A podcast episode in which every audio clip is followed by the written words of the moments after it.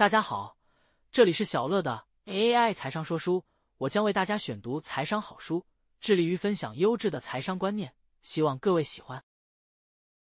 本期要跟大家分享的内容是中国价值投资者冯柳的投资理念条列式摘记之二：如何做好投研选题？出处：投资中不简单的事，第二篇实战篇 P 幺三七。一通常我会把别人研究好的。而我觉得有道理的东西全部列出来，然后从中挑选。二，我喜欢做关注度很高的股票，因为关注度很高，我能知道大家在想什么。对于关注度低的股票，我不知道大家在想什么，因而无从进行选择。三，我们参与市场的时候要听最强者的声音，尊重对手；跌的时候要听看空的人的声音，涨的时候听看多的人的声音。四，我认为市场都是对的，关键是我们什么时候去选择相信什么，所以我不进行研究，一般做选择。五，我非常重视主导趋势的逻辑，在下跌的时候应该把所有看多的逻辑放在一边，全面理解看空的逻辑。当觉得看空的逻辑已经体现后，再去想看多的逻辑，过早思考看多的逻辑容易出现偏见。六，因为我是散户出身，散户做研究往往是靠碰运气。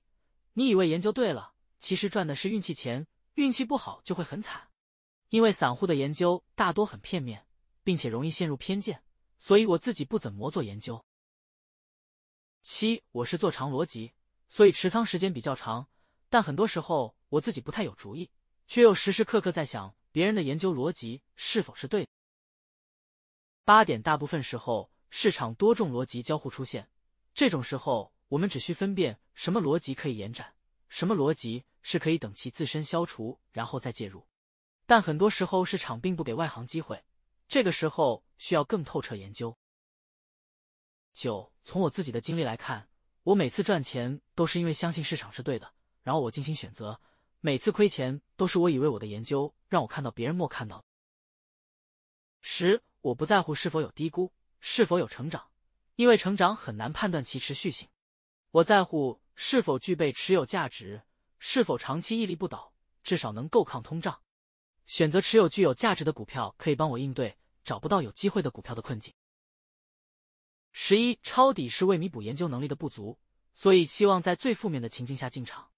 但是，抄底必须是站在最强者的逻辑上，把最悲观的逻辑列出来，当觉得最悲观的逻辑成立也不怕时，才可以去抄。以上就是本期跟大家分享的内容，感谢您的聆听。